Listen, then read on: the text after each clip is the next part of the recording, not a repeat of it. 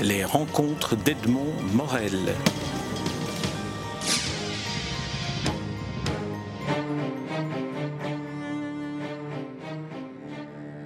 Geneviève Imbobichet, je suis très heureux de vous rencontrer pour que nous parlions de Bleu de Chine. Bleu de Chine est une maison d'édition que vous avez créée, que Gallimard a repris dans ses, dans ses collections et dont vous vous occupez à la fois en tant que directrice de collection, mais aussi en tant que traductrice.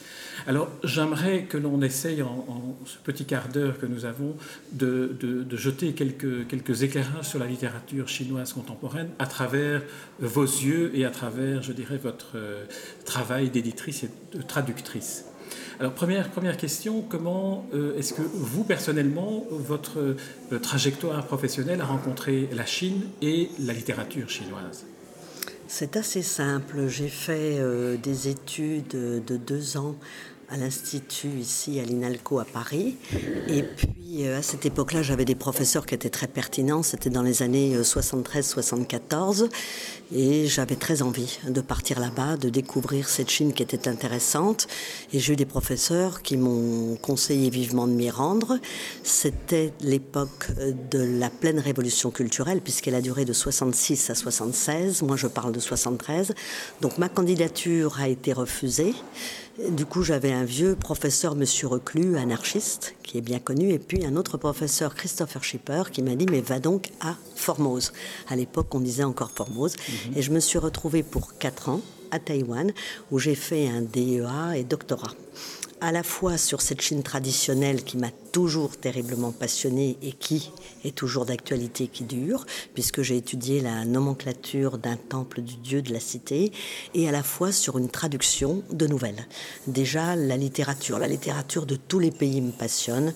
Je trouve qu'un bon roman, je parle de roman ou des nouvelles, des essais naturellement, sont souvent beaucoup plus révélateurs sur un pays que des grandes analyses, et on voyage au travers. Veux dire, j'ai été une admiratrice de Perlbuck, qui n'est pas du tout chinoise, mais voilà, elle avait des titres Vendès, Vendouès, Piwan, qui sont quand même évocateurs quand on a 16-17 ans. Voilà.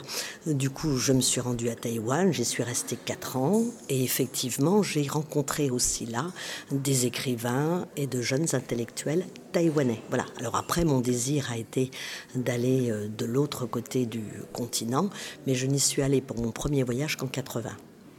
Donc là, en 80, nous sommes après la révolution culturelle. Terminé. Nous sommes à l'époque Deng Xiaoping.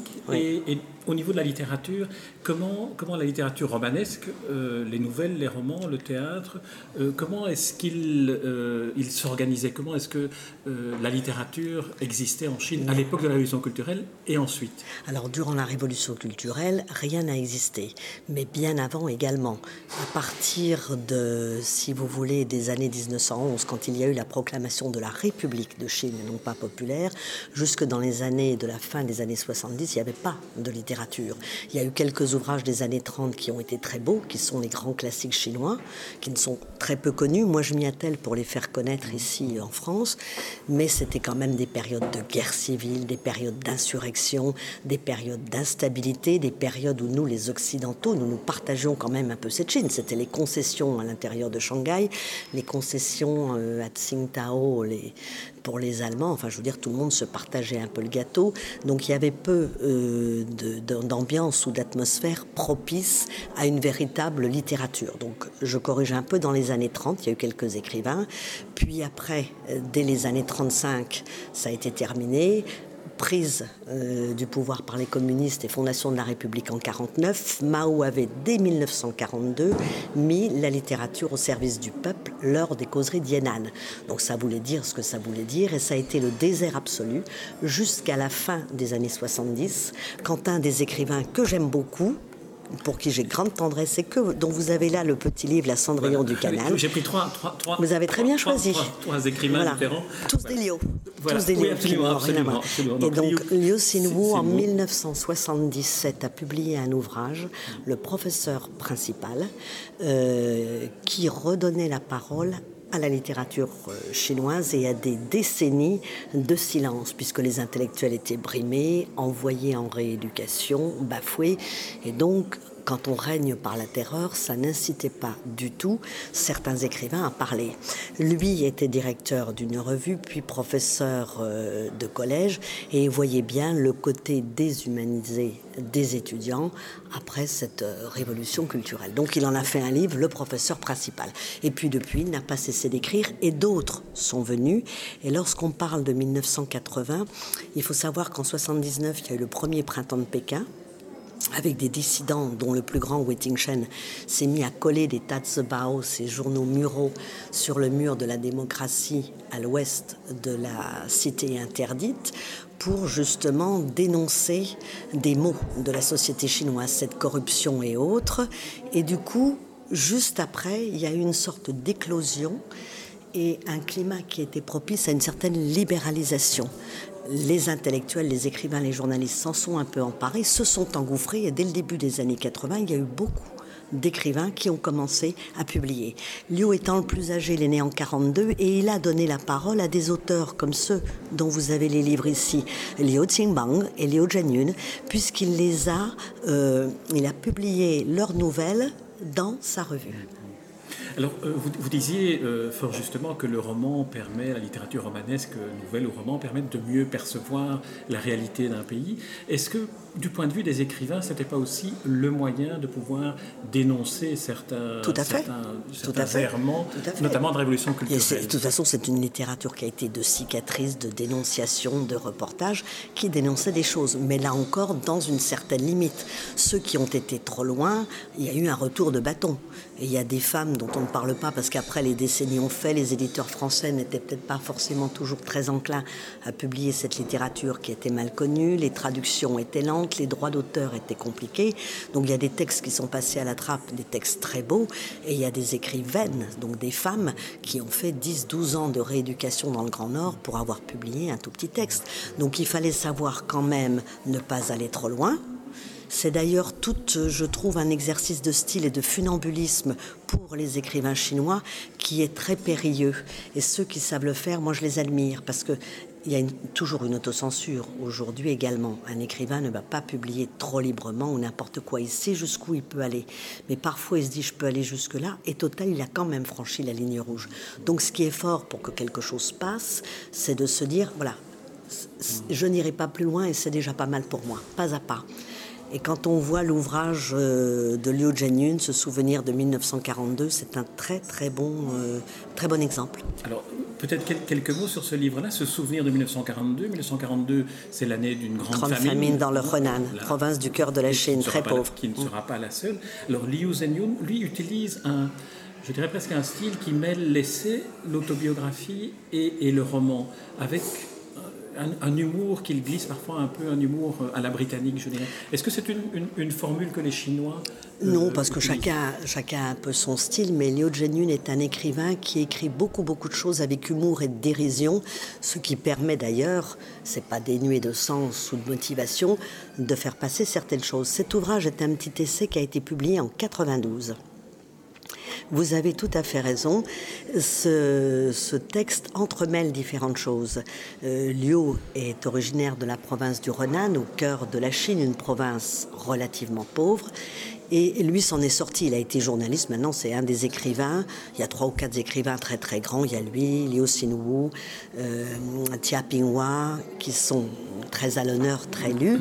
Du coup, maintenant, c'est quelqu'un de très connu, très reconnu, mais il est issu d'une famille de paysans avec une grand-mère totalement illettrée mais toujours très proche de sa terre natale, dans laquelle il retourne souvent. Et puis en 92 ou 91, il parle à sa grand-mère de tas de choses et elle lui dit Mais si tu savais, mon enfant, cette famine était effroyable. Donc il a commencé à la questionner, il lui a posé des questions, il a eu l'idée d'aller fouiller et rechercher les archives de sa province, de la capitale provinciale dans laquelle il a trouvé des tas de choses, et de fouiller aussi la presse américaine, parce qu'en 42, c'était l'époque de Chiang Kai-shek, il y avait des journalistes américains qui étaient là, du Times Magazine ou autre, qui avaient fait des reportages sur ce qui se passait là, d'ailleurs contre la volonté de M. Chiang Kai-shek et de Madame Song, son épouse, qui ont voulu à plusieurs fois, comme le relate euh, Liu Zhenyun, faire censurer le Times. Ils le faisaient pour les journaux chinois et ils s'imaginaient que ça pouvait s'appliquer à la presse américaine. Et ça, j'ai trouvé en lisant ce texte qu'on voyait à la fois la cruauté de ces famines qui disséminaient des milliers de personnes, on voyait à la fois la manière et la politique de ces gens-là, puisque il le dit avec beaucoup d'humour, je pense savoir essayer de le rendre au mieux dans ma traduction en disant Mais Madame Song s'imaginait pouvoir appliquer euh, aux États-Unis la politique qu'ils pratiquent chez eux. Voilà. Alors, la seule chose, si cette nouvelle est parue, c'est parce que ça parle de la période où c'était Chiang Kai-shek qui était au pouvoir. Quelque chose comme ça ne pourrait pas sortir sur la période où Mao, Deng Xiaoping, enfin les successeurs étaient au pouvoir, puisque lorsqu'il y a eu tant de morts pour le Grand Bond en avant. C'est un ouvrage. en avant, là, c'est. C'est 1958. Voilà. Et le Grand Bond en avant, en fait, ça a représenté une famine épouvantable. Effroyable. Euh, 36 millions de voilà. morts. 36 Donc, il y, a, millions. il y, a, un journaliste chinois qui a publié un ouvrage qui s'appelle Stel, qui est paru en France aux éditions du Seuil. Un énorme travail. Voilà. Et cet ouvrage n'a pas pu être publié en Chine continentale, en République populaire de Chine. Voilà.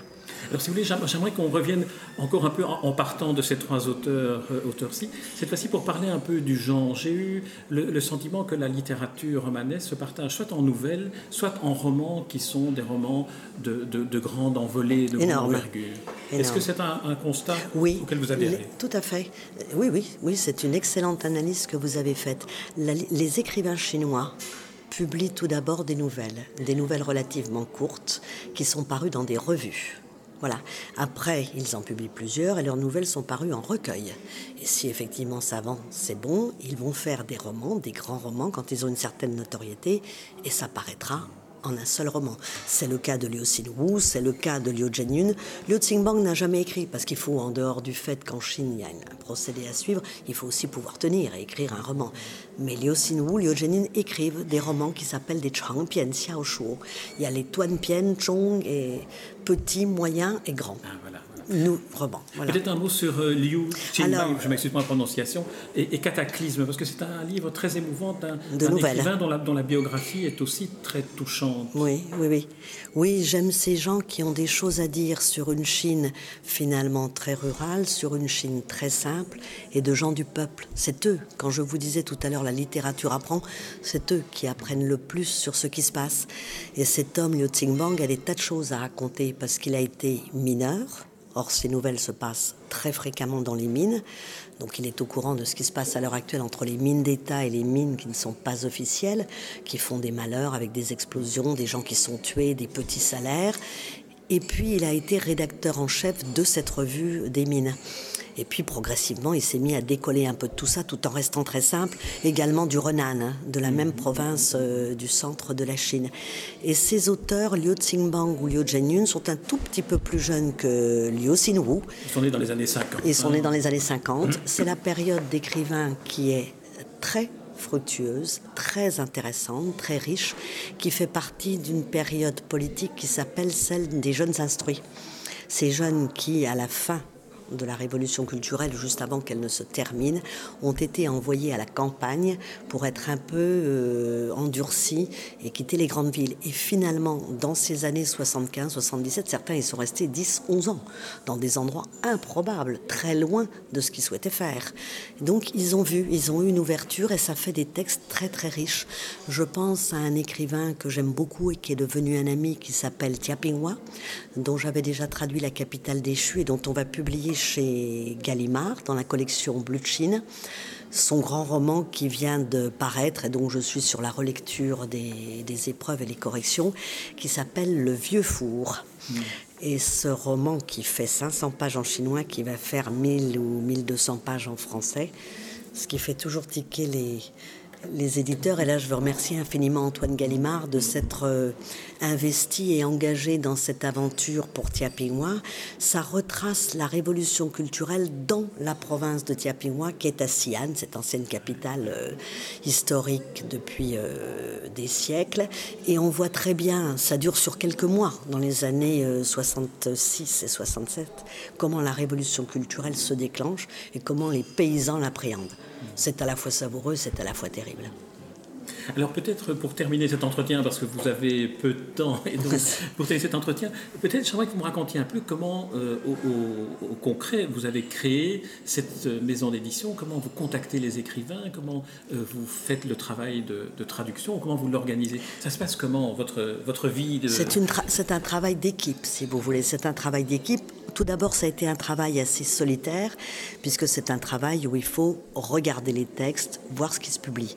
Mais la littérature de tous les continents m'a toujours euh, énormément intéressée, et je trouve que c'est un grand moment. Moi, je suis toujours très triste quand je referme un livre, et je l'ai senti il y a deux ans quand j'ai lu Le Musée de l'innocence d'Oran Pamuk je ne faisais que ralentir plus j'avançais, et pourtant c'est un, petit pavé, voilà, mais d'une telle beauté qu'on est envoûté, on se laisse porter, on n'a vraiment pas envie de finir. Donc ça a été de défricher, et dans les années 80, étant moi-même en Chine, il y avait dans une rue le long de la cité interdite sur l'Est une sorte de petite poste où il y avait des tas de revues, et il y avait effectivement Liu Zhenyun, Liu Xinbang, voilà.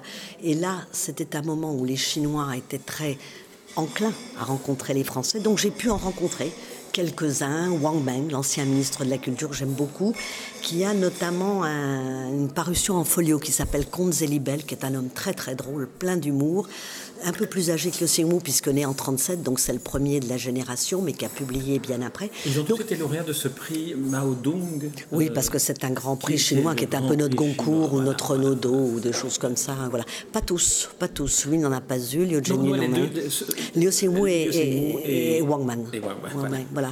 et du coup, j'ai regardé ces revues. Au fur et à mesure, en les lisant, je me disais, mais non d'une pipe, il y a des choses tellement intéressantes, il faut le traduire. Et du coup, j'ai pris contact, j'ai pu rencontrer ces écrivains qui sont restés des amis et qui m'avaient fait des lettres en disant voilà, j'autorise euh, Anne Polan euh, à traduire. Je suis rentrée, j'ai proposé à des éditeurs j'avais pas forcément des réponses. Euh, voilà, même des grands éditeurs maintenant qui se consacrent dans leur département de littérature étrangère à publier tous les 18 mois un romancier euh, chinois. Je pense au Seuil avec Moyenne. Ils y sont arrivés et ils ont fait des choses remarquables avec un Nobel de littérature, ce que tout le monde peut envier. Donc c'est assez merveilleux. Moyenne que j'ai interviewé et qu'on peut écouter. je, vais, je vais regarder ce week-end. Voilà. Oui, oui, oui. Non, mais c'est aussi un grand bonhomme quand même. Voilà. Ah, non, voilà, qui était C'est un truc qui peut-être a, piqué la curiosité des Occidentaux pour la littérature. Oui, parce que je pense que c'était celui qui avait le plus d'œuvres traduites, si vous voulez, euh, jusqu'à présent. Donc j'ai rencontré ces auteurs. De retour, je me suis dit, il faut faire quelque chose. Les éditeurs n'étaient pas très enthousiastes. J'ai rencontré donc soit des amis qui avaient déjà traduit, comme Françoise Naour, qui est une excellente traductrice, qui avait traduit Wang Meng, Roger Darobert, qui est une perle et une merveille d'une érudition exceptionnelle, puisqu'il traduit à la fois du contemporain et à la fois du classique.